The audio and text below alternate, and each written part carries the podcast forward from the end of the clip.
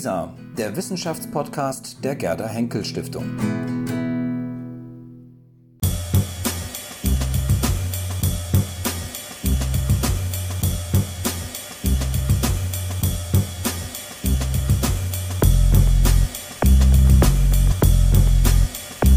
Ja, wir sind hier im Büro von Professor Dr. Philipp Felsch, HU Berlin. Vielen Dank, dass wir heute hier sein können für das Gespräch. Sehr gerne. Freut mich, dass Sie nach Berlin kommen. Ja, absolut. Denn bei dem Buch, das Sie geschrieben haben, haben wir das Gefühl, dass es sich lohnen könnte.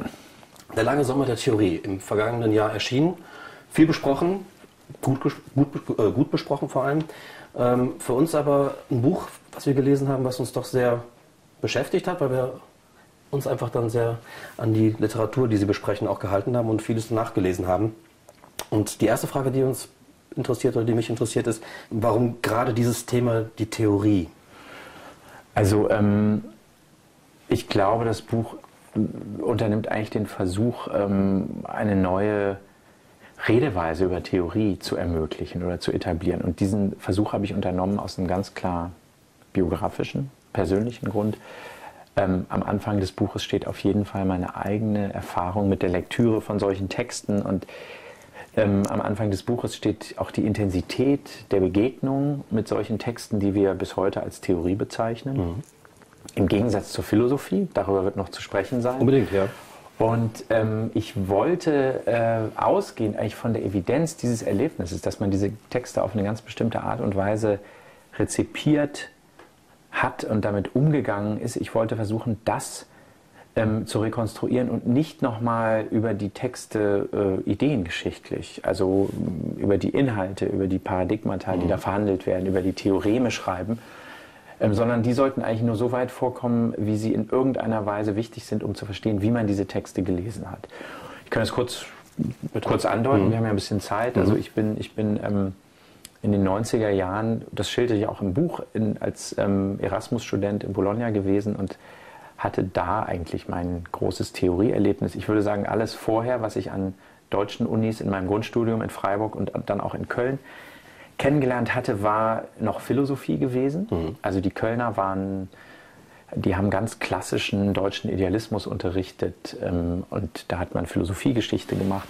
Und dann ging ich nach Bologna und traf dort eben auf einen Professor, der ähm, mir Foucault nahegebracht hat, aber nicht nur ähm, in Form der Foucault'schen Theorie, sondern auch performativ. Der war nämlich selbst Foucault-Schüler gewesen in den frühen 80ern im Collège de France und er muss einfach äh, sich mimetisch seinem intellektuellen Spiritus Rector angenähert haben. Der hat nämlich diese grandiose Rhetorik äh, Foucaults äh, selber irgendwie auf die Bühne gebracht und ich war total begeistert. Ich bin in alle Veranstaltungen gegangen, die der anbot. Valerio Marchetti, ein Historiker, ein Frühneuzeitler, der aber eben Geschichte machte nach Maßgabe ähm, der Foucault'schen äh, Historik. Ähm, ich glaube, soweit ich mich erinnere, war der kurz davor, aus Gründen, die mir nicht bekannt sind, zum Judentum konvertiert, Marchetti, ähm, und bot einen Jiddischkurs an.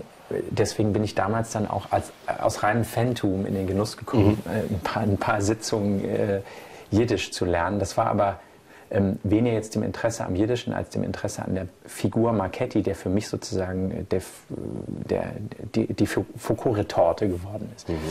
Und dann habe ich ähm, diesen ganzen Kosmos französischer Theorie äh, entdeckt und nach und nach und natürlich auch nur partiell mir erschlossen. Also Foucault war und blieb so der wichtigste Autor, weil ich eben mich irgendwie auch als Historiker verstand. Und wie Sie selbst wissen, ähm, kann man als Historiker mit Foucault irgendwie relativ unkompliziert und äh, kann man da was anfangen. Und ähm, dann habe ich also in den späten 90er Jahren eben dieses Theorieerlebnis gehabt und habe ein paar Jahre lang die einschlägigen Texte gelesen, Surkamp, Merve-Bändchen. Ich habe mir das aus Deutschland kommen lassen. Das dau- dauerte damals noch relativ lang, ähm, sich die Übersetzung zu bestellen und nach Bologna schicken zu lassen.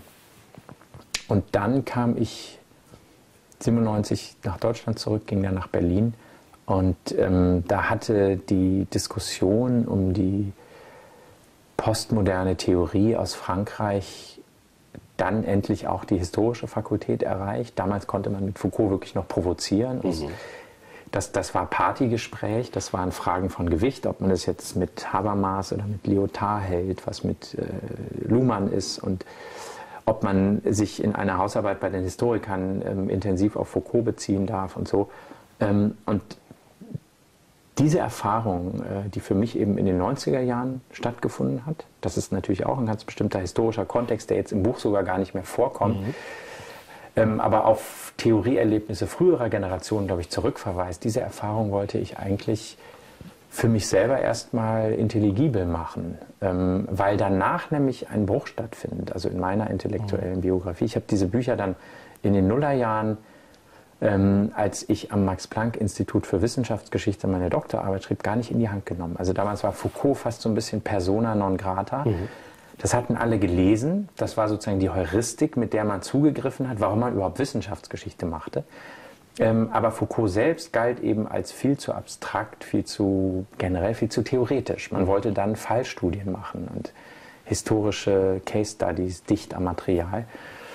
Und deswegen gibt es dann so ein Gap, so ein Fenster, wo ich eben wenig Theorie gelesen habe. Und deswegen konnte ich dann auf einmal dieses, diesen Verfremdungseffekt haben, als ich äh, eben, ich glaube 2008 oder 2009 ähm, einen kleinen Text schreiben wollte über den Merve Verlag, der eben wichtig gewesen ist für die Übersetzung und für die Publikation dieser Autoren und Texte und stieß dann eben auf meine eigenen Lektürespuren und war fasziniert davon und hatte dann den nötigen Abstand, um zumindest erstmal auf die Idee zu kommen, ich, ich, will die Geschichte davon schreiben. Das ist aber nicht nur meine eigene, sondern das ist eigentlich die Geschichte mehrerer Lesergenerationen. Und die fängt an im Nachkriegsdeutschland ähm, in den späten 50er Jahren. Mhm. Ulrich Rauf hat ja im letzten Jahr ein ganz, also nicht ein ähnliches Buch, aber hat eben auch ein Buch über das Lesen veröffentlicht in den 70er Jahren. Ähm, sowohl Ihr Buch als auch das Buch von Ulrich Rauf da werden so viele Autoren genannt, es kommen viele Bücher vor. Wenn man jetzt eine Geschichte schreiben möchte über die Theorie der damaligen Zeit, über die Bücher der damaligen Zeit, muss man wahrscheinlich auch sehr, sehr viel lesen. Ähm, Sie haben gesagt, Sie haben schon als Student vieles sich schon damals äh, angeeignet. Aber danach muss man ja wahrscheinlich dann doch systematisch irgendwie vorgehen und sagen, was brauche ich eigentlich tatsächlich, um das zu begreifen, um das auch vernünftig und richtig darzustellen. Ähm, wie eignet man sich dann diesen immensen Berg an Lesestoff an? Also lesen Sie Tag und Nacht dann praktisch, um da ranzukommen? Man muss ja auch begreifen, das sind ja keine leichten Texte, um es mal ganz ja gut, äh, äh, Akademiker fühlen sich ja immer als Scharlatane, weil sie das Gefühl haben, sie haben ganz viel von dem, was sie eigentlich hätten lesen müssen, ähm, de facto nicht gelesen. Und je mehr man liest, desto mehr sieht man natürlich auch, was man alles nicht gelesen hat. Das sind Berufskrankheiten der Akademiker. Also für mich, ich hatte eben einige dieser Autoren in den 90er Jahren sehr intensiv gelesen, aber wirklich auch nur ein Teil. Ich habe ja dann ähm, mich auf den Verlagsnachlass des Merve Verlags mhm. gestürzt. Das ist mein, äh, mein roter Faden gewesen, um eben diese Theoriegeschichte erzählbar zu machen und auch ähm, anschaulich zu machen und konkret zu machen. Denn ich wollte sie ja, wie gesagt, nicht als Ideengeschichte erzählen, sondern mhm. eigentlich als eine Erfahrungsgeschichte, wenn man so will. Als Geschichte einer Lebensform. Mhm ähm, die auch die Geschichte einer Gattung ist. Ähm, und meine Strategie war überhaupt gar nicht systematisch. Ich glaube, es geht auch gar nicht. Also systematisch jetzt nochmal, das geht ja los bei Adorno mhm. und hört dann vielleicht auf bei Luhmann in diesem Fall. Und dazwischen liegt einfach so viel auch noch an ähm, neomarxistischen Theorien in den späten 60er Jahren, die ich bis dato noch überhaupt gar nicht kennengelernt hatte. Althusser zum Beispiel. Mhm. Ähm, also jetzt sich hinzusetzen und das alles äh, systematisch abzuarbeiten, geht, glaube ich, gar nicht. Man kann natürlich auch generell solche Texte nur aufnehmen, memorieren, verarbeiten, wenn man irgendwie weiß, warum man sie liest. Also mhm. Meine Strategie war, und das hat im Grunde auch ganz gut funktioniert, eigentlich so den, den Leseweg meiner Protagonisten, meiner historischen Protagonisten nochmal nachzuvollziehen. Das Schöne bei Merve ist, die haben eben nur kleine, eigentlich nur Paratexte gemacht, also äh, Vorworte aus amerikanischen Übersetzungen von Foucault, Zeitungsartikel, die Deleuze in Le Monde veröffentlicht hat oder eben in den, im ganzen äh, Panorama der französischen gelehrten Zeitschriften. Das war ja so das Publikationsmodell, dass man quasi das alles las mhm. im französischen Original und dann hatte man eben diesen entscheidenden kleinen Zeitvorsprung und konnte das ins Deutsche übersetzen und so kleine Bände daraus komponieren. Ähm, in Zeiten des Internet in dieser Form gar nicht mehr möglich. Auf jeden Fall ist Merve insofern ein äh, Leser oder vielleicht auch historikerfreundlicher Verlag, weil die Texte einfach kurz sind. Und mhm. Man konnte, ähm, weil ich wollte ja wirklich auch äh, äh mich dicht an, an der Lektüre-Erfahrung dieser Protagonisten halten. Das war eine Legitimation dafür, dass ich eben jetzt auch nicht nochmal die ganzen Hauptwerke lesen musste, soweit ich sie noch nicht kannte. Eigentlich, einige musste ich natürlich schon nochmal lesen. Mhm. Und natürlich ist man äh, in diesem Beruf sowieso ständig und wahrscheinlich viel zu viel mit Lesen beschäftigt. Mhm. Die Frage ist immer, wie man, wie man ähm, das Lesen und das Schreiben äh, in eine irgendwie äh, gesunde Balance bringt. Mhm. Vielleicht ganz kurz noch dazu, äh, obwohl das vielleicht ein bisschen vom Thema weg wird. Also die, die, was ich ja als wirklich ähm, Charakteristikum dieser Theoriekultur äh, bezeichnen würde, ist eben die Priorität eigentlich des Lesens vor dem Schreiben. Das ist auch im Grunde würde ich sagen eine Generationenerfahrung der 68er, nämlich dass die eigentlich bessere Leser als Schreiber waren. Mhm. Ähm, und die haben alle irre viel gelesen und viele dieser Figuren, die in meinem Buch vorkommen, die kommen auch nicht zum Schreiben. Also das gilt für den Verlagsgründer Peter Gente, gilt aber auch für Jakob Taubes, der so eine Art Spiritus Rector des Verlags war. Ähm, ich frage mich, ob das heute nicht genau umgekehrt ist. Mhm. Also ob heute nicht, auch so auf der Ebene schon im Studium, ob wir heute nicht alle ständig am Schreiben sind und darüber nicht mehr zum Lesen kommen. Weil natürlich die Hemmschwelle, selber Texte zu verfassen und auch der Druck, Texte verfassen zu müssen, der hat enorm zugenommen und dadurch nimmt die Lesezeit, glaube ich, enorm ab. Und es nimmt natürlich auch ab, einfach aufgrund der Tatsache, dass wir, man muss das auch nochmal komplexer sehen, wahrscheinlich, wir lesen ja ständig, aber wir lesen eben keine kontinuierlichen langen Texte mehr. Mhm. mhm. Und die Zeiträume, die dafür nötig sind, verwendet man heute, glaube ich, eher dann auch fürs Schreiben vielleicht. Interessant, was Sie sagen, denn ähm, das würde so eine Lektüreerfahrung, die ich ähm, gemacht habe, äh, vielleicht ja, bestätigen weiß ich nicht, aber zumindest kann man es thematisieren. Ähm, ganz aktuell lese ich gerade das Buch von Guy Debord, Die Gesellschaft des Spektakels. Er hat das erste Schon eine Neuerscheinung. Schon eine Neuerscheinung. Er hat das erste, also die ersten Thesen hat er damals geschrieben, ähm, 67, mhm. vor, also, äh, vor, der, also vor Mai 68. Und dann schreibt er einen Kommentar 88. Mhm. Wenn man sozusagen jetzt den Duktus sich anschaut, von 67 zu 88, ähm, ist das ein ganz anderer Duktus. Also das ist, ich weiß nicht, ob es an der Übersetzung liegt, mhm. weil Sie sagen, dass möglicherweise auch das Schreiben auch verändert hat in der mhm. Zeit. Ähm, ist das denkbar, dass, dass vielleicht auch da so eine Verschiebung stattgefunden hat in der Art, wie man sich ausgedrückt hat, in der Art, wie man auch Theorie auch vermittelt hat? Ähm, musste man sich irgendwann vielleicht auch an ein Lesepublikum anpassen? Ähm, Sehen Sie da irgendwo einen Zusammenhang?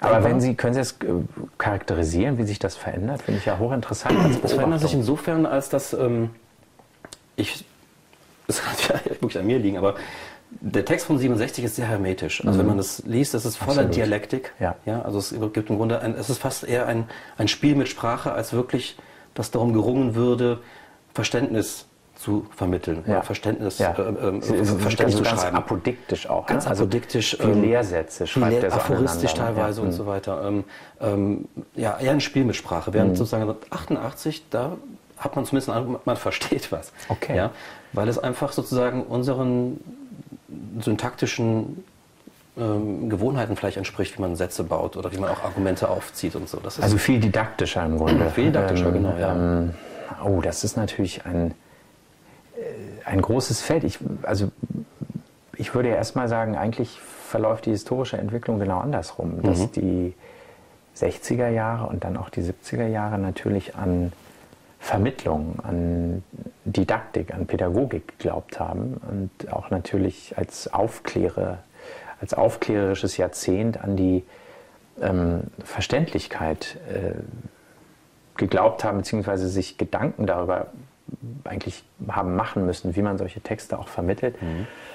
Ähm, davon ist ja die ähm, ganze 68er-Bewegung durchdrungen, also vom Glauben an die Erziehbarkeit des Menschen und auch vom Glauben daran, dass diese möglicherweise hermetischen Texte, die man liest, aber doch irgendwann mal, ähm, man liest sie als Avantgarde und Avantgarde heißt natürlich immer, man, man marschiert einer breiteren Gesamtbewegung voraus. Das heißt, mhm. irgendwann sollen entweder alle die mal verstehen können oder vielleicht muss man sie auch gar nicht mehr lesen, weil, die, weil sich die Gesellschaft auf eine Art und Weise verändert hat, die diese Texte obsolet werden lässt.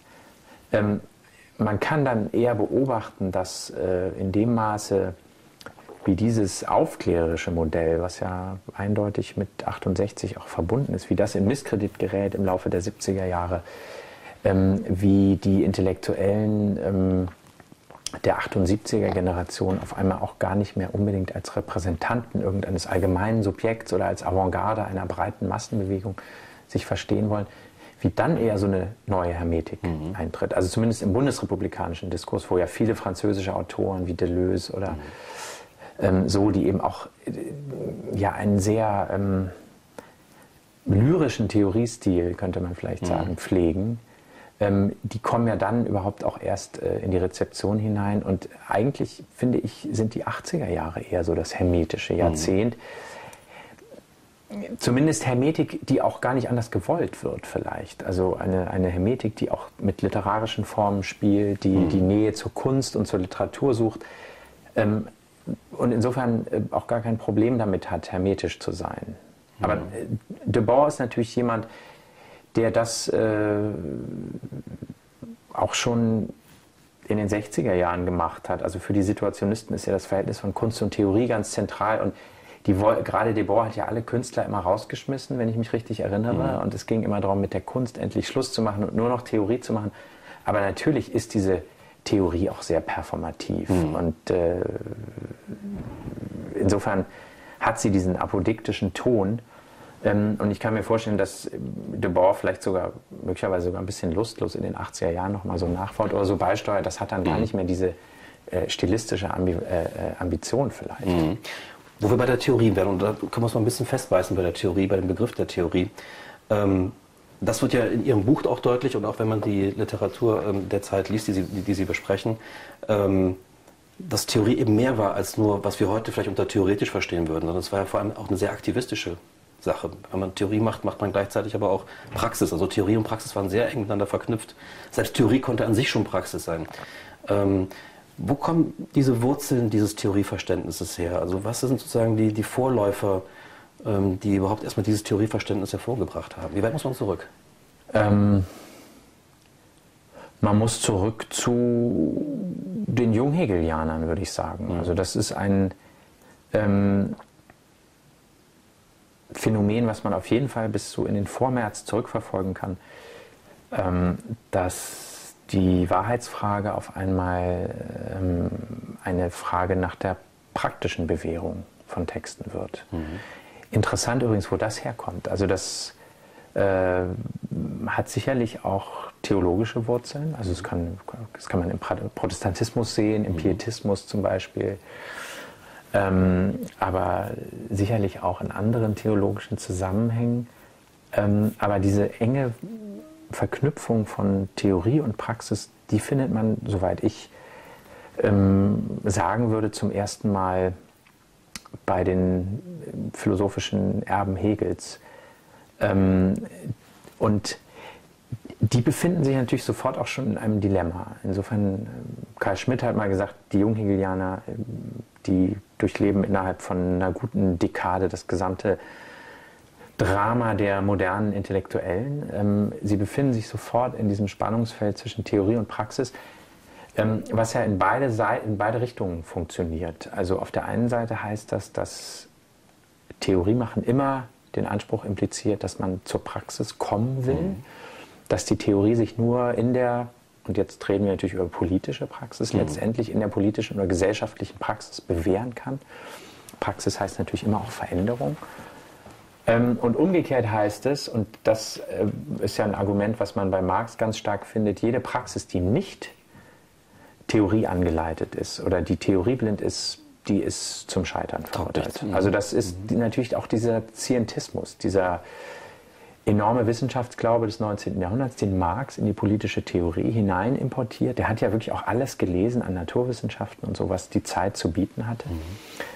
Ähm, und der hat aber genau mit, mit, mit diesem Anspruch ja die, diesen ganzen, die ganzen Frühsozialisten, äh, ähm, auch aus Frankreich, eben gebrandmarkt als unwissenschaftlich und insofern als, als voluntaristisch, ähm, als idealistisch etc. Und dagegen ähm, etabliert sich eben dieses neue Modell des Verhältnisses von Theorie und Praxis, was beide aneinander bindet, ähm, dem Intellektuellen als keine Ahnung, Kurator oder Subjekt irgendwie dieses neuen Tools natürlich erstmal den Intellektuellen enorm ermächtigt, weil der auf einmal ähm, eben auf diese Ressource Theorie zurückgreifen kann. Da können wir auch nochmal drüber sprechen. Es gibt mhm. unterschiedliche intellektuellen Figuren seit dem 19. Jahrhundert und nicht alle haben auf diese Ressource Theorie zurückgegriffen. Ähm, die, die darauf zurückgreifen, für die ist das erstmal ein enormes, ähm, ein, ein, ein, ein enormes, äh, bedeutet das ein enormes Ermächtigungsinstrument, weil sie eben geschichtsphilosophisch dann auch mit der Geschichte selbst im Verbund stehen und so. Und auf der anderen Seite müssen sie sich immer ausweisen gegenüber dieser Forderung der Praxis. Und ähm, im Marxismus sind ja nun mal die Intellektuellen selber gar nicht die, die die gesellschaftliche Veränderung realisieren können, sondern das ist bekannterweise das Proletariat. Mhm. Dann gibt es eben so diese verschiedenen Avantgarde-Verhältnisse. Die Intellektuellen sind die Avantgarde des Proletariats, das Proletariat ist die Avantgarde der Menschheit. Ähm, und das Verhältnis jetzt zum Proletariat äh, und zum politischen Handeln, zum Straßenkampf, zu was auch immer, all das, was eben unter diesem großen Rubrum der Praxis steht, zu definieren, als Intellektueller ist natürlich enorm schwierig. Und alle linken Intellektuellen haben immer mit diesem Dilemma auch kämpfen müssen und das in die eine oder andere Richtung dann aufzulösen versucht. Und das kann man natürlich auch bei den Theoriegenerationen seit den 60er Jahren erleben. Mhm. Ähm, dass Theorie ähm, immer in die Praxis will, zugleich aber auch immer diesem Vorwurf ausgesetzt ist, möglicherweise eben in Wirklichkeit doch das Gegenteil von Praxis zu sein. Mhm. Ähm, insofern, also wenn man, wenn man ähm, die äh, intellektuellen Geschichte der Moderne sich anschauen will, muss man genau diesen Dualismus sich angucken mhm. von Theorie und Praxis. Wo wir vielleicht dabei, was Sie am Anfang schon ähm, äh, aufgemacht haben, die Dichotomie Theorie und Philosophie. Ist es das sozusagen, was die Theorie von der Philosophie unterscheidet, sozusagen dieser Praxisanspruch, den die Theorie hat? Denn sie ist ja in sich ja auch oft sehr, sehr philosophisch ähm, angelegt, von ihrer ganzen Argumentation her, von ihrer äh, Kausalität her ist das ähm, äh, von ihrer ähm, Methode her sehr philosophisch. Ähm, aber dann eben dieser Anspruch, praktisch umsetzbar zu sein, Unterscheidet es das von der Philosophie? Das ist ein ganz wichtiger Punkt. Ähm, richtig. Die Frage zum Beispiel, warum äh, Adorno äh, in den frühen 60er Jahren sein eigenes Unternehmen als Theorie bezeichnet und es abgrenzt von der akademischen deutschen Nachkriegsphilosophie und ihrem Jargon der Eigentlichkeit, Heidegger etc. Mhm. Ähm, hat verschiedene Gründe. Der eine ist, verschiedene Motive vielleicht besser gesagt. Der eine ist sicherlich genau der, dass Theorie eben immer als Teil äh, dieser Dialektik von Theorie und Praxis verstanden werden kann. Also Theorie sagen heißt immer auch Praxis sagen. Das mhm. hat die Philosophie eben überhaupt nicht. Die hat gar nicht dieses Verhältnis. Ähm, etymologisch auch nicht. Ähm, das heißt, wer Theorie sagt, sagt immer Praxis und sagt damit, ich bin zumindest potenziell auch politisch in irgendeiner Form. Ähm, das bedeutet zugleich, dass man sich nicht als rein akademische Bewegung oder als rein akademische Leserschaft versteht. Ich glaube, Theorie hat immer auch ähm, einen antiakademischen Impuls. Also antiakademisch heißt ja nicht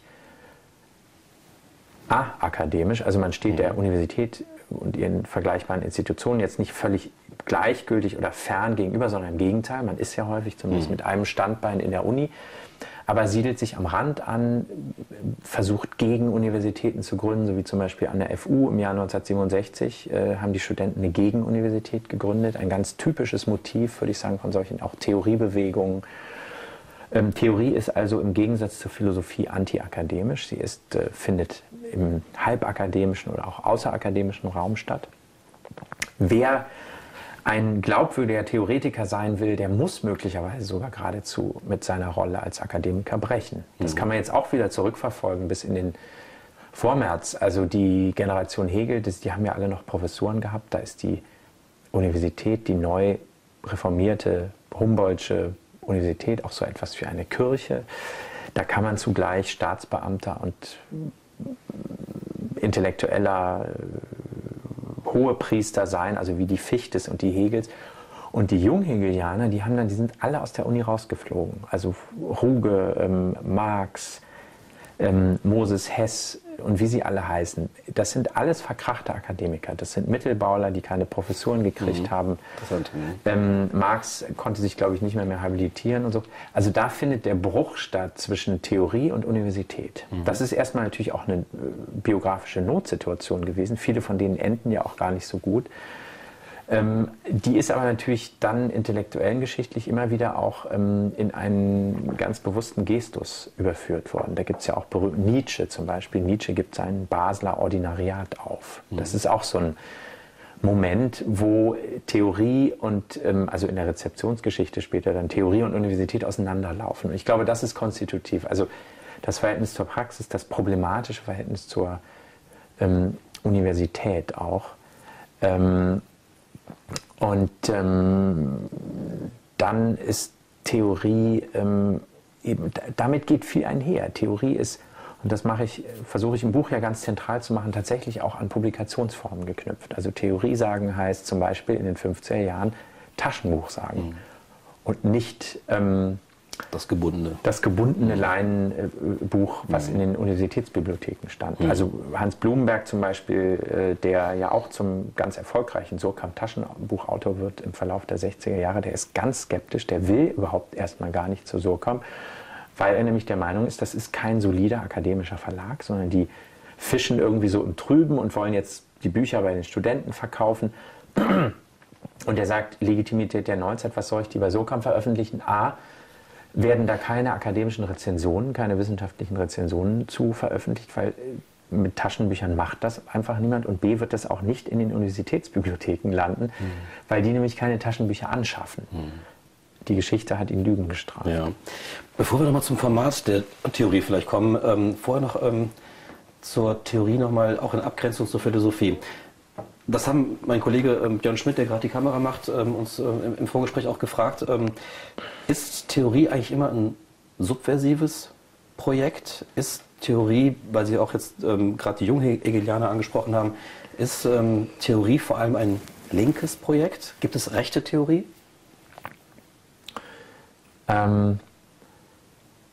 Theorie ist vor allem links. Ich glaube, dass es analoge ähm, Publikationsformen auch unter Rechtsintellektuellen gibt. Rechtsintellektuelle gibt es ja eh nicht so viele. Also, ähm, Können wir ein paar nennen? Also wir haben auch lange überlegt und wir haben uns genau diese Frage gestellt. naja, in der Bundesrepublik, also Wäre Karl Schmidt Rechts- da zu, zu zählen? Ja, sicherlich, Mhm. klar, auf jeden Fall. Ähm, Karl Schmidt wird im Übrigen auch ein Theorieautor. Aber er ist es nicht per se. Heidegger wird im Übrigen möglicherweise auch ein Theorieautor. Er ist es aber nicht per se. Da, vielleicht noch mal kurz in Klammern. Deswegen würde ich eben auch behaupten, man kann so etwas wie Theorie als Genre, als Gattung nur behaupten, wenn man sich auf die Seite der Rezeption bewegt. Also es ist einem Buch nicht eingeschrieben, ob es in dieser Zeit, die uns jetzt interessiert, äh, teilgefunden hat in diesen alternativen Kanon, äh, den wir Theorie nennen, ja oder nein. Heidegger gehört zu Zeiten der Frankfurter Schule definitiv nicht dazu. In den 80er Jahren, als der dann über den Umweg der französischen Rezeption wieder ähm, in den deutschen intellektuellen Kosmos einwandert, wird dann Heidegger möglicherweise auch zu einem Theorieautor und äh, also der ähm, Duktus vieler Theorien in den 80er und 90er Jahren ist ohne bestimmte Heideggerismen auch gar nicht vorstellbar. So. Ähm, insofern ähm, sind auch ähm, Rechtsintellektuelle in den Kanon der Theorie eingewandert. Karl Schmidt, Heidegger, wenn man den dazu zählen will, Ernst Jünger sicherlich auch, also die großen ähm, ähm, Symbolfiguren ähm, der eigentlich rechtsintellektuellen deutschen Geistesgeschichte des 20. Jahrhunderts, auch in der zweiten Hälfte. Jetzt ist natürlich die Frage, haben ihre Leser sie dann letztendlich dazu gemacht? Ähm, und das ähm, würde ich schon sagen. Und die Leser sind natürlich in diesem Falle dann ehemalige Linke gewesen, die jetzt auch dann anfangen, Karl Schmidt und Jünger und Heidegger zu lesen. Aber, und das finde ich nach wie vor auch noch, das wäre auch ein, ein Projekt äh, für weitere Forschung und Bücher, ähm, dass man, glaube ich, schon auch gerade im Kontext der 60er Jahre Versuche im rechten politischen Spektrum auch ähm, in den entsprechenden Studentenorganisationen und so ähm, finden kann, da müsste man mal auf die Suche gehen. Ich selber mhm. kann jetzt auch gar nicht so ein konkretes, gutes Beispiel nennen, wo eben bestimmte Formen der neuen ähm, Publizität, die mit Theorie zusammenhängt, irgendwie kopiert werden. Mit, gibt auch neue Verlagsgründungen in der Zeit ähm, mit mehr oder weniger Erfolg. Mhm. Mhm. Übrigens wollte ja ähm, Jakob Taubes, den wir schon erwähnt haben, mhm. dieser äh, Religionswissenschaftler an der FU, der für den Merbe Verlag so wichtig ist, der wollte ja alle möglichen Apokryphen, auch rechten Autoren in, in, den, in das Surkamp-Theorieprogramm hineinholen, weil er für Surkamp als Berater arbeitete, unter anderem auch Karl Schmidt, unter anderem auch Ernst Nolte zum Beispiel. Mhm. Ähm, da hat sich dann immer spätestens Habermas quergestellt. Und insofern kann man natürlich auch sagen, das sind Autoren, die, die sind eben zumindest in dieser Zeit nicht zu Theorieautoren geworden, wenn wir, so wie ich das ja tendenziell favorisiere, sagen, man kann wirklich Theorie auch an so Äußerlichkeiten festmachen, wie der Frage, in welchem Verlag irgendwie ein Buch erscheint. Mhm. Und über Verlage wollten wir eben auch sprechen. Wir haben den Merve Verlag eben äh, für uns vor allem zum Thema. Ähm, der Merve Verlag hatte ja im Grunde auch eine politische Agenda, wenn man so möchte. Er wollte ja nicht nur diese Autoren bekannt machen, sondern er war ja auch von seiner ganzen Struktur her, von seiner ganzen Organisation her ein politisches Projekt. Ähm, wie sehr hatten sich diese Organisationsformen mit dem Programm, was sich der Merve Verlag vorgenommen hat, wie sehr hat sich das miteinander vermengt? Also wie war das miteinander verschränkt? Ganz intensiv, so wie die meisten ähm, linken Organisationen der 70er Jahre, gerade in dem Bereich, den man damals als antiautoritär bezeichnete. Also die, der Merve Verlag geht aus, der, aus dem antiautoritären Flügel der Berliner Studentenbewegung hervor. Mhm. Und antiautoritär heißt in dieser Zeit, ähm, man muss den eigenen Organisationsformen kritisch gegenüberstehen. Ähm, das ist die sogenannte Organisationsfrage, die im Kontext, im Umkreis von 68 viel diskutiert wird, von, auch von den, von den ähm, ähm, charismatischen Studentenführern, wie man sie ja bezeichnete, ähm, die eben auch dem antiautoritären Lager angehörten, Dutschke, Kral in Frankfurt, mhm. Hans-Jürgen Kral. Und die haben eben gesagt, ähm, jede revolutionäre Organisation muss sich erstmal selber daraufhin befragen, ob sie das, was sie, also so ein bisschen practice what, mhm. what you preach. Mhm. Ja? Und eine leninistische Kaderpartei, die natürlich nach innen alles andere ist als eine klassenlose Gesellschaft oder eine Abschaffung von Autorität, mhm. ähm, die kann das gewünschte Ziel gar nicht erbringen. Deswegen muss es ähm, eine ständige Selbstreflexion geben auf die eigene Form der ähm, politischen Bewegungsbildung, auf die eigene Form der Organisation. Deswegen Organisationsfrage, das war ein so großes Thema. Und Merve ähm, Verlag steht eindeutig äh, in dieser Tradition. Die haben am Anfang auch ähm, Hans-Jürgen Krahl, das war ein ganz wichtiger Autor, und zwar genau in Bezug darauf. Also wie müssen wir uns selbst organisieren, wie muss unsere eigene Praxis aussehen, damit wir ähm, das, wofür wir gesamtgesellschaftlich äh, eintreten, sozusagen äh, zwischen den eigenen vier Wänden antizipieren können. Ähm, das ist äh, natürlich auch ein hochproblematisches Projekt, was so ein Kollektiv unter einen enormen Legitimationszwang stellt. Man kann nämlich nicht einfach nur, da hatten es die, da hatten es die K-Gruppen leichter, also die zur gleichen Zeit, das waren aber die Feinde, also mit denen wollte man nichts zu tun haben die zur gleichen Zeit sich eben nach diesem Modell ähm, der Leninschen Kaderpartei äh, organisiert haben. Ganz klare Hierarchien, ganz klare Funktionszuweisungen und nicht dieses ständige Gelaber innerhalb der Gruppe, wo es ja eben viel darum ging, auch zu sehen, wie ähm, kommen wir selber damit klar? Und das ist jetzt, äh, sind jetzt Beispiele aus der Geschichte des Merve-Kollektivs. Der Verlag wird 1970 als sozialistisches Kollektiv gegründet. Ähm, Kulturrevolution ist auch wichtig, was in China passiert. Und was dort passierte, war ja unter anderem folgendes: Man wollte Widersprüche, gesellschaftliche Widersprüche ähm, vermitteln. Also, dieses Kollektiv besetzt sich zusammen aus Bürger- und Arbeiterkindern, aus Männern und Frauen, aus Leuten, die eher ähm, schon ziemlich viel studiert haben und ziemlich genaue Ideen davon haben, so wie Peter Gente, der Verlagshauptgründer, muss man sagen, was man jetzt als nächstes aus Paris übersetzen will. Ähm, und einem anderen ähm, Genossen, der eine Schlosserausbildung äh, gemacht hat und jetzt über den zweiten Bildungsweg doch in die Universität geht, der aber sich sehr gut mit der Druckmaschine, denn man druckt ja auch selbst, mhm. am Anfang zumindest noch, umgehen kann. Und ähm, es erweist sich als enorm schwierig, innerhalb dieses einen Kollektivs diese beiden unterschiedlichen Charaktere, die ja auch Klassen repräsentieren, pardon, zu vermitteln, diesen Widerspruch aufzuheben. Also das Kollektiv ist ständig mit sich selbst beschäftigt. Und das kennt man ja auch, das ist ein Klischee der 70er Jahre, was aber tatsächlich eben auch der Realität vieler Gruppenbildungen entspricht, dass die Diskussion, die anfängt mit ähm, Theoriediskussionen äh, über den Zustand der spätkapitalistischen Gesellschaft zum Beispiel und die Möglichkeiten ihrer Veränderung, dass das immer mikroskopischer wird. Deswegen ist das ja auch so schön, Tom Wolfe hat die 70er Jahre die Me-Decade genannt, also nicht mehr die We-Decade. Und dass, ich, dass sich der Fokus immer mehr zusammenzieht und immer mehr auf das eigene Kollektiv, was ja in irgendeiner Form Antizipation der Zukunft sein soll und muss. Ähm, und irgendwann, äh, so wie eine der Merve-Genossinnen das dann mal bemerkt hat in einem der Protokolle, verkleben diese unterschiedlichen ähm, Diskussionsstränge alle wie, wie Marmelade und man diskutiert eigentlich ständig, ständig über alles. Und das ist äh, natürlich die große Bürde, die der Diskussionskultur dieser ganzen Organisationen Post 68 auferlegt ist dass da einfach enorm viel äh, diskursiv abgearbeitet werden soll. Und deswegen sind die Mitte der 70er Jahre die meisten dann irgendwann alle enttäuscht und erschöpft und wollen alles Mögliche tun, aber bitte nicht mehr miteinander reden. Mhm, mh, mh. Zum Ende der Theorie ähm, oder zumindest des Zeitraums, den Sie betrachtet haben, kommen wir noch. Zuvor aber noch eine Frage, ähm, äh, die sich auf sozusagen den Import der französischen Autoren mhm. bezieht. Ähm, da war ja der Merve Verlag ähm, ganz vorne, ähm, hat die überhaupt erstmal alle nach Deutschland gebracht, Foucault beispielsweise.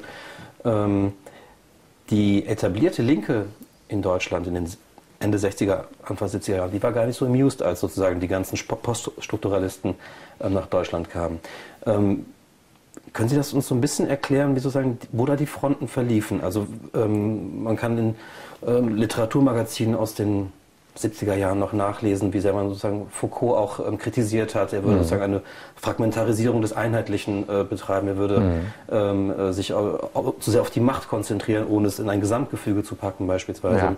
Ja. Ähm, Politisierung des Urschreis. Richtig, genau, Sie kennen das ja, genau. ähm, und ähm, auf der einen Seite haben sie sich ja selbst als Linke betrachtet, ähm, mhm. die, äh, Foucault auch selber, ähm, aber dann stoßen sie auf, auf, eine ganz andere Linke, die hier in Deutschland offenbar damals ähm, etabliert war und ähm, das kracht miteinander. Ähm, ja. Warum? Also, also das Krachen findet statt in den späten 70er Jahren. Mhm. Ähm, denn erst da gelangen, glaube ich, diese französischen Autoren über so eine gewisse Wahrnehmungsschwelle hinaus. Man muss ja sagen, Surkamp hat die schon relativ früh gemacht. Also mhm. Ordnung der Dinge, weiß ich gar nicht, wann das übersetzt wird. 71 vielleicht sogar ja, schon, 72. Mhm. Das sind aber Bücher gewesen, die erstmal noch so ein bisschen unter dem Radar geblieben sind, glaube ich. Das war eher was für Spezialisten. Ähm, es kracht dann Ende der 70er Jahre, als klar wird, äh, die werden auf einmal enorm erfolgreich und die werden enorm nachgefragt. Und Merve ähm, hat auf einmal enorm viel Aufmerksamkeit mit seinem neuen französischen Programm.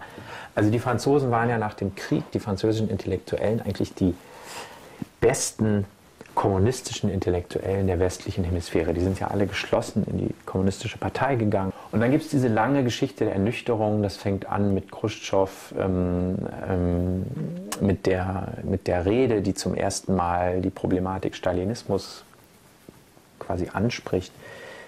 57, glaube ich. Mhm. Damit geht das Buch ja auch los. Mhm. Und ähm, ähm, dann äh, Entstalinisierung, Tauwetter und dann natürlich Solzhenitsyn in den frühen 70er Jahren. Ähm, also das sind alles Stufen der Ernüchterung und des Abfalls der französischen Intellektuellen ähm, letztlich von dem großen Projekt Sowjetunion, mhm. zu dem man sich ja verhalten musste als guter Kommunist. Und wie schwer das zum Beispiel für jemanden wie Sartre war, kann man in allen Interviews aus den 60er Jahren mit Sartre äh, nachlesen. Der muss sich irgendwie zur Sowjetunion verhalten und er kann auch mit denen nicht einfach mal so brechen. Obwohl damals schon relativ viel bekannt ist äh, über das, was unter Stalin dort stattgefunden hat. Ähm, okay, aber dann ähm, werden die eben doch früher oder später alle abtrünnig und das hat dann in Frankreich oft tatsächlich die Intensität einer enttäuschten Liebe. Ähm, die französischen Intellektuellen sind diejenigen, die eigentlich die schlausten, avanciertesten, schärfsten Waffen gegen das Denken des historischen oder dialektischen Materialismus entwickeln. Ähm, denn die arbeiten sich ja alle genau an dieser Geschichtsphilosophie, äh, die der dialektische Materialismus äh, darstellt, auf die eine oder andere Weise ab. Mhm. Und eine intellektuelle Biografie wie die von Lyotard zum Beispiel, äh, der auch in Frankreich zur Neuen Linken gehört ähm, und dann irgendwann anfängt, aber eben postmarxistisch zu denken, die kann man gar nicht erzählen, ohne nicht eben diesen, ohne diesen, ohne diesen, ohne diesen Impuls eben das loszuwerden, ähm, dieses marxistische Erbe, was er als Intellektueller eben aufgesogen hat, zwei Jahrzehnte lang. Ähm, da sind die den deutschen Intellektuellen einfach meilenweit voraus. Und ähm, in Deutschland ist es aber auch so, dass im Laufe der 70er Jahre das linke Projekt der Revolution, der marxistischen Geschichtsphilosophie, ähm, desavouiert wird. Ähm, bekanntlich ist äh, der deutsche Herbst 77 auch irgendwie schon so ein symbolisches Datum, ähm, nachdem bestimmte Endzeiterwartungen, wie man sie in der Linken bis dato gepflogen hat, einfach in irgendeiner Form nicht mehr funktionieren. Und genau in dieser Situation und auch schon ein paar Jahre davor, bei den Avancierten, die schon viel gelesen hatten, da werden die französischen Intellektuellen auf einmal so interessant, weil sie nämlich ein Antidot darstellen, wenn man sich wappnen will, intellektuell gegen ähm, diese ähm, linke Geschichtsphilosophie, ohne ähm, die theoretischen, den theoretischen Anspruch überhaupt aufzugeben. Das gibt es natürlich auch. Also es gibt natürlich auch eine Theoriemüdigkeit um 1980. Mhm. Es gibt dann die neuen sozialen Bewegungen, also die Ökologie, ähm, die Anti-Atom-Bewegung, die Friedensbewegung. Die sind ja alle tendenziell eher untheoretisch. Das sind ja Formen von Aktionismus, die wir vielleicht auch in der Gegenwart viel erleben, so mhm. post 2008. Aber diejenigen, die weiter auf Theorie setzen, die finden dann bei den Franzosen eben ähm, einfach die interessantesten ähm, Möglichkeiten, um sich emphatisch an dieser Geschichtsphilosophie abzuarbeiten. Man kann dann die Frage stellen, ob man nicht immer noch im Dunstkreis des geschichtsphilosophischen Denkens sich bewegt, wenn man äh, dann so wie in der Postmoderne eben sich daran abarbeitet, dass es überhaupt so etwas gibt wie große Erzählung. Ich würde ja sagen, Theorie ist im fraglichen Zeitraum dann doch immer in irgendeiner Form ähm, mit einem ganz starken Bezug zur Geschichtsphilosophie äh, gekennzeichnet. Aber das ist nochmal ein anderes mhm, Thema. Mm, mm, mm. Sie sind jetzt schon auch mit 77 und auch ähm, äh, der, vorausgeprescht. Ja, aber da kommen wir auch jetzt langsam auch hin. Ähm, die haben ja die ökologische Bewegung dann, die auch Ende der 70er, Anfang der 80er entsteht, ähm, äh, schon angesprochen. Ähm, ist es das, was Sie gerade angesprochen haben, dass man einfach Theorie müde war, weil man des Diskutierens einfach müde war? Oder gab es ähm, andere Erfahrungen, die man gemacht hat mit der Theorie, dass man vielleicht gab es solche Enttäuschungen, dass es nichts bringt, dass die Theorie sozusagen eben nicht die Praxis ähm, äh, nach sich zieht. Ähm, was waren so die, die, die, ja, die, vielleicht die Schlüsselerfahrungen oder ähm, was waren so die entscheidenden Momente, dass sozusagen die Theorie eben, dass diese Theoriemüdigkeit überhaupt erst aufkam? Oder ist das einfach sozusagen Pendel der Geschichte sozusagen, es steckt wieder zurück? Nein, das kann man schon viel konkreter, ähm, das kann man viel konkreter nachverfolgen. Also ähm, man hat einfach, ähm, ähm, ja gut, also ich glaube auch äh, in den 70er Jahren, also ich glaube, Dietrich Dietrichsen hat mal geschrieben, nie wieder hatten Seminardiskussionen das intellektuelle Niveau von äh, wie bei Adorno, und zwar jetzt in Bezug auf die 70er Jahre, mhm.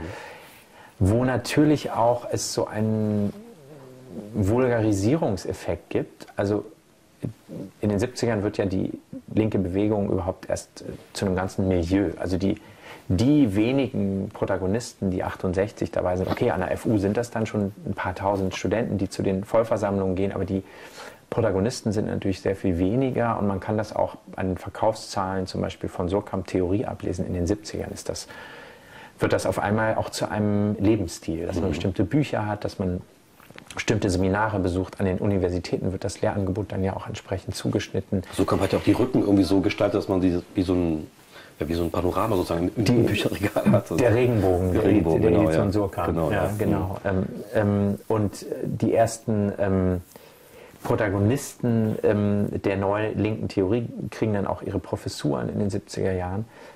Ähm, und zugleich tritt natürlich mit dieser Popularisierung und Vulgarisierung, äh, tritt auch so ein Vulgarisierungseffekt ein, was man so polemisch als Ableitungsmarxismus bezeichnet hat. Damit haben natürlich auch diese theoretischen Avantgarden zu kämpfen. Und ähm, ähm, im Merve Verlag, äh, glaube ich, ist tatsächlich diese Diskussionskultur entscheidend. Also dieser immense Glaube an die Möglichkeiten von Kommunikation, der ist mhm. wirklich äh, ganz, ganz interessant.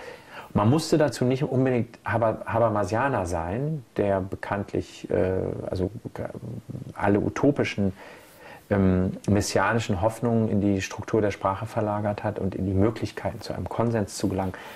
Das war nie die Merve-Linie, aber trotz allem kann man in der Praxis des Kollektivs eben doch diesen enormen Glauben an die Kommunikation ähm, einfach in Form des unausgesetzten Miteinanderredens ähm,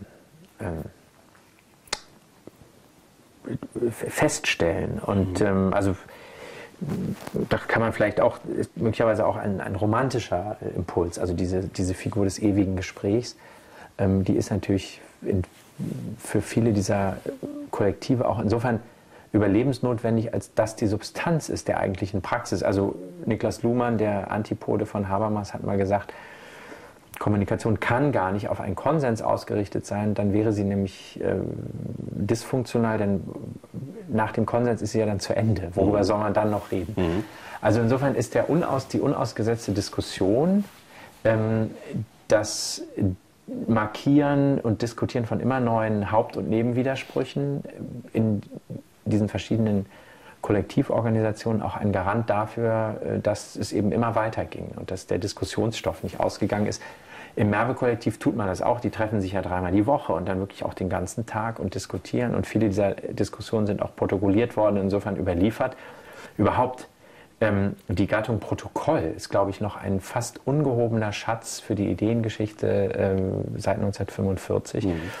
Einfach, weil so viele Diskussionen akademisch, außerakademisch protokolliert worden sind und zwar wirklich gut. Also äh, wenn man Seminarprotokolle aus den 70er Jahren heute in die Finger kriegt, ist man erstaunt, wie viel Arbeit die darauf verwandt haben.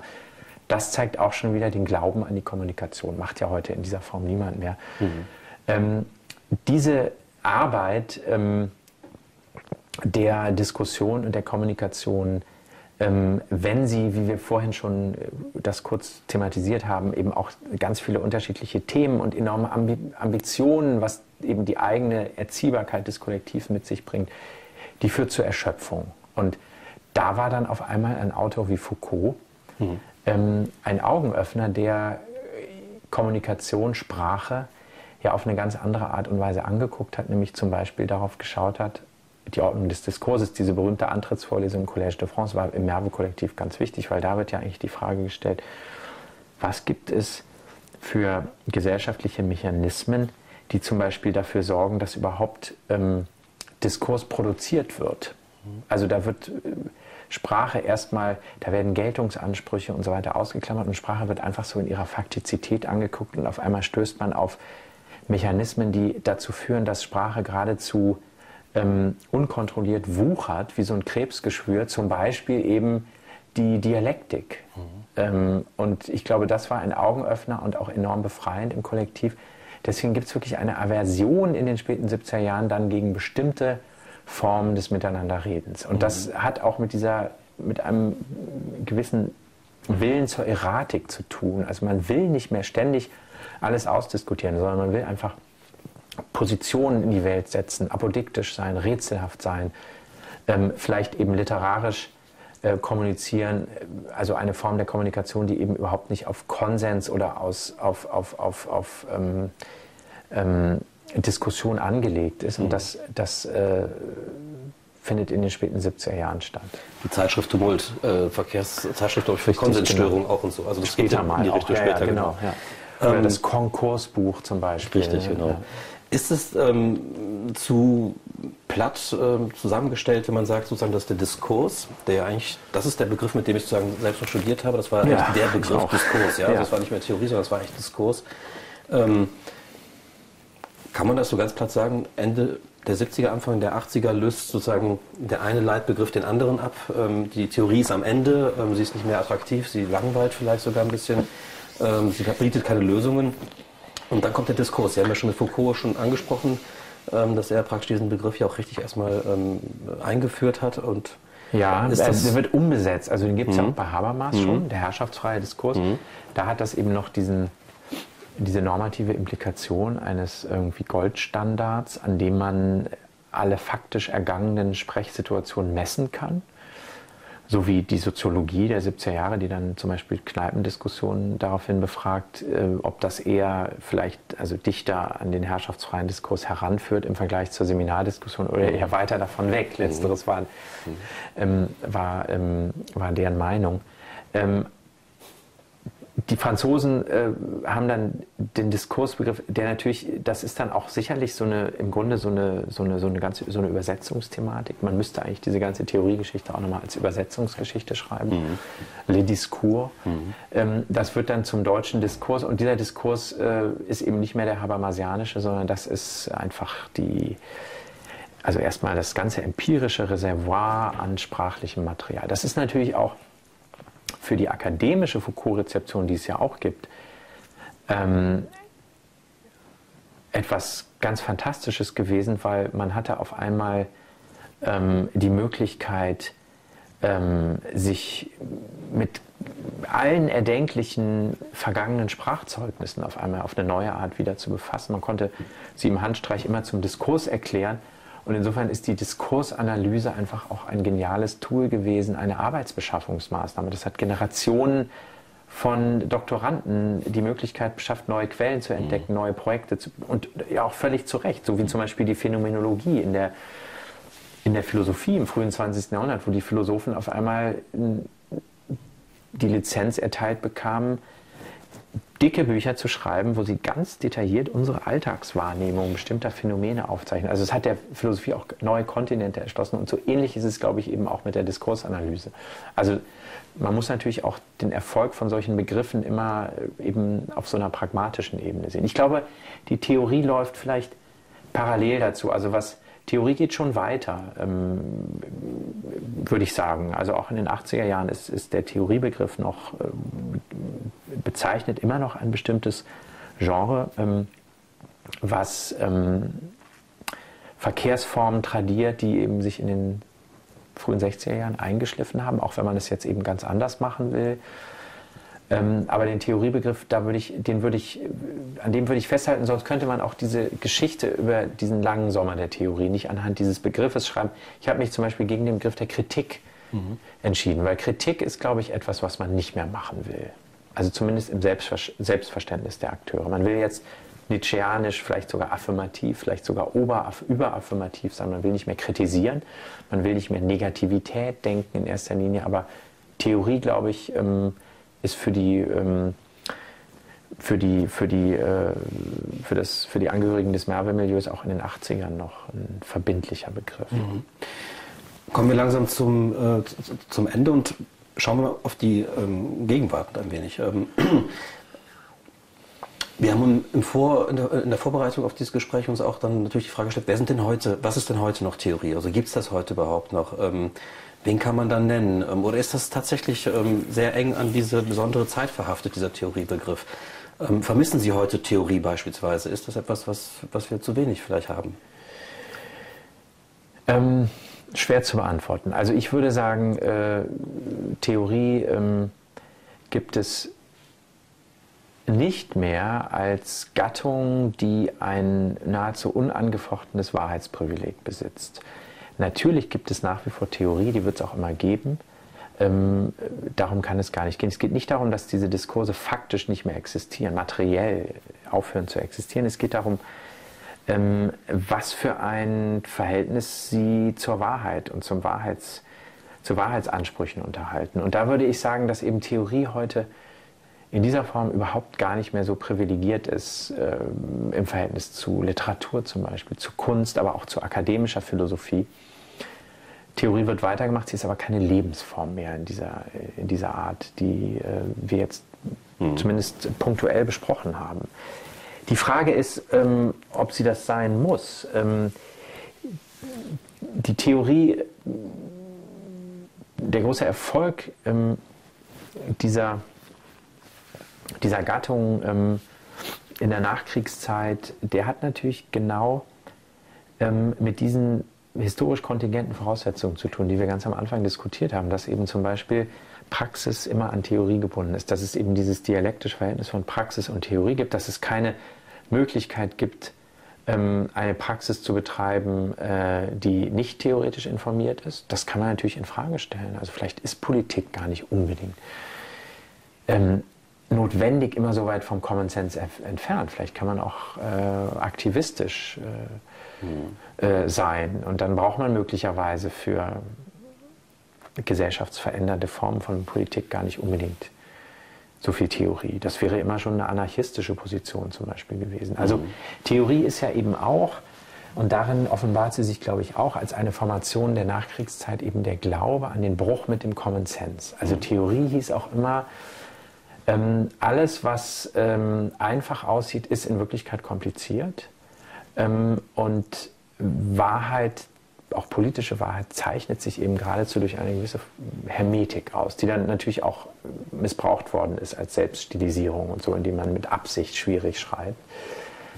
Das kann man wirklich ähm, in der Nachkriegsmoderne beobachten. Also äh, auch in der Kunst übrigens, also der Zug in die Abstraktion, der Malerei zum Beispiel. Es geht immer also weg, vom, weg von der Alltagserfahrung, weg vom Common Sense, weg von der Gegenständlichkeit, hin zur Abstraktion. Clement Greenberg, dieser Kritiker ähm, der Nachkriegsmoderne, der sagt ja auch, moderne Kunst muss unverständlich sein und schwierig sein. Und ich glaube, das gilt eben auch für die Theorie. Das kann man in jedem Text von Adorno nachlesen. Der sagt eben auch ein Denken, was nicht radikal mit dem Common Sense bricht und sich im Grunde selbst nicht versteht, nur ein solches Denken kann in irgendeiner Weise etwas Neues in die Welt bringen, sonst bleibt man nämlich immer den bestehenden Verhältnissen verhaftet. Mhm. Ich glaube, dass, da sind wir uns gar nicht mehr so mhm. sicher, ob das zwangsläufig so sein muss.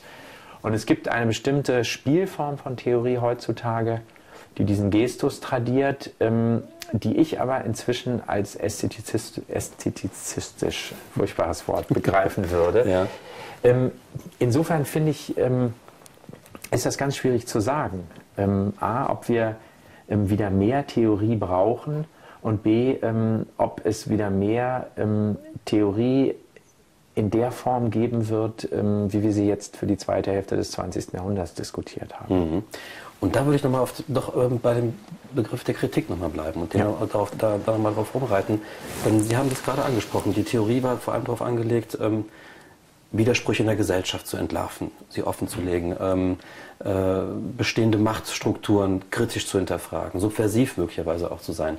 Ähm, wo sind diese Ansätze heute? Also hat man eher, auch aufgrund der Technik, die uns, äh, äh die uns umgibt, haben wir momentan eher einen, einen, einen, einen Druck hin zu, zu mehr Konformität, zu mehr Affirmität, ähm, weniger zu Subversion und Kritik. Ähm, also, also wir haben, ich würde fragen, also wo ist heute noch sozusagen, also wo findet man noch substanzielle, ähm, äh, auch, hin, auch wirklich ähm, äh, hinterfragte ähm, äh, Kritik heute noch an bestehenden Verhältnissen? Ich würde erstmal sagen, Kritik muss eben nicht unbedingt immer theoretisch sein. Also mhm. es gibt Formen der Kritik, es gibt auch Formen von intellektuellen Figuren, wenn man sich jetzt an die republikanischen französischen Intellektuellen, Emile Zola, Jacques oder sowas, wenn man an die denkt, die sind nie ähm, armiert gewesen mit Theorie, sondern das war gesunder republikanischer Menschenverstand. Also Kritik muss nicht, äh, die Funktion der Kritik muss nicht durch Theorie erfüllt werden, mhm. zwangsläufig.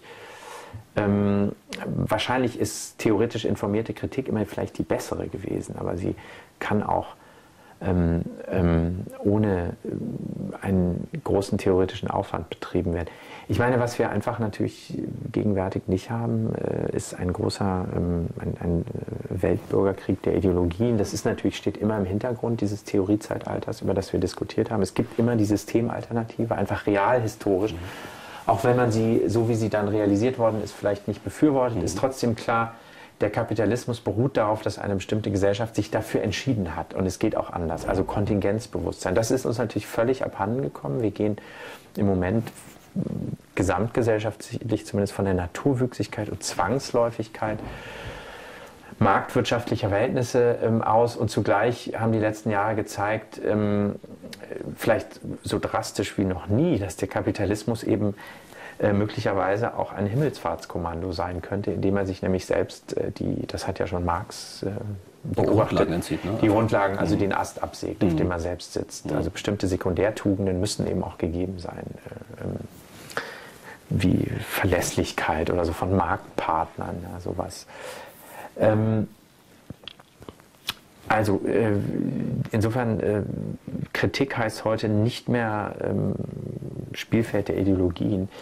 Ich meine, ein Großteil ähm, auch unseres ähm, Bedarfs an ähm, Durchschauen, an Prognose, ähm, hat natürlich mit den neuen Technologien zu tun. Also wir gehen davon aus, also den neuen Technologien gehört irgendwie die Zukunft. Wir gehen davon aus, das ist wirklich ein Feld, wo ständig Zukunft gemacht wird. Da gehen wir auch, wir wissen überhaupt gar nicht, in welcher Form wir in fünf Jahren miteinander kommunizieren werden. Also das ist ein, äh, die, die, die digitale Revolution absorbiert einen Großteil, glaube ich, des Nachdenkens über Zukunft. Sehen Sie da möglicherweise Potenzial für Subversion?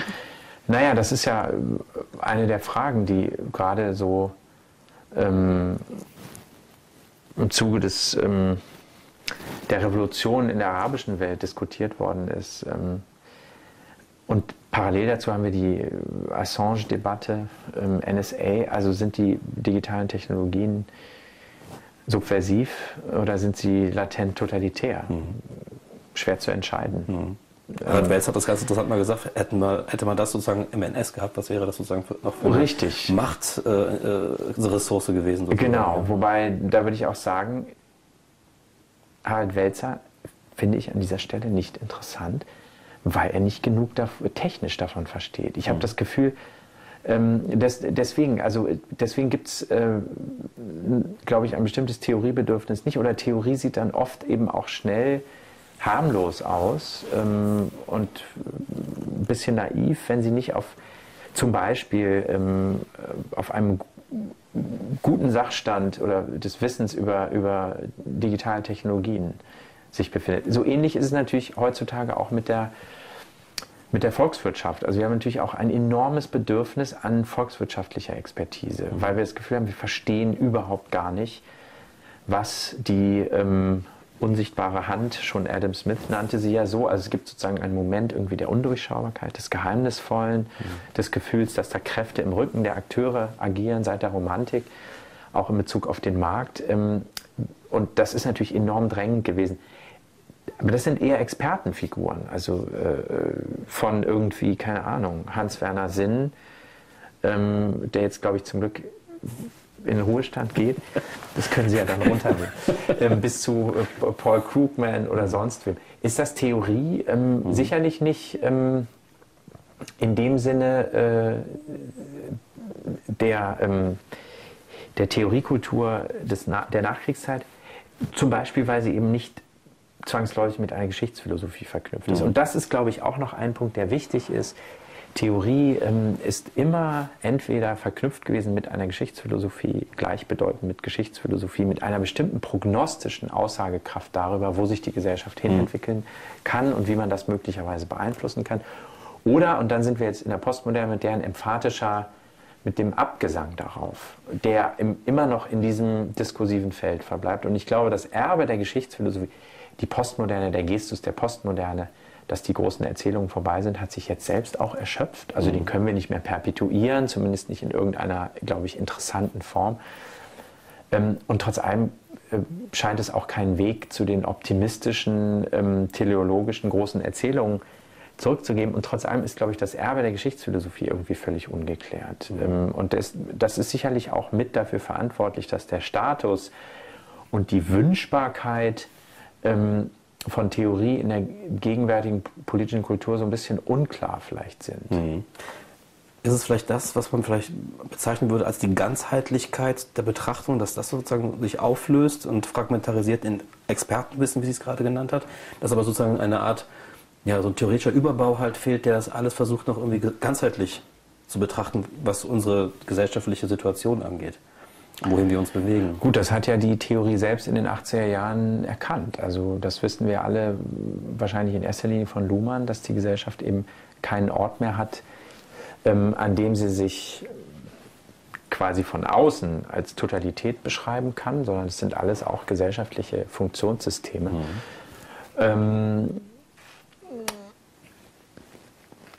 es ist damals als Zumutung empfunden worden, dass Intellektuelle diese Position einnehmen wollen. Also gerade von den Intellektuellen der 80er Jahre, die eben nicht mehr Repräsentanten des großen Ganzen sein wollten. Ähm, und ob wir solche intellektuellen jetzt, Figuren jetzt wieder brauchen, wage ich auch zu bezweifeln. Mhm. Mhm. Gut. Ich glaube, das ist ein ganz guter Abschluss. Ähm, darüber kann man ja mal nachdenken, ob wir die brauchen oder nicht. Ähm, ich danke Ihnen wirklich sehr für dieses spannende Gespräch. Danke, dass wir hier sein durften. Danke Ihnen. Und ähm, ja, weiterhin gutes Lesen. Danke. Danke.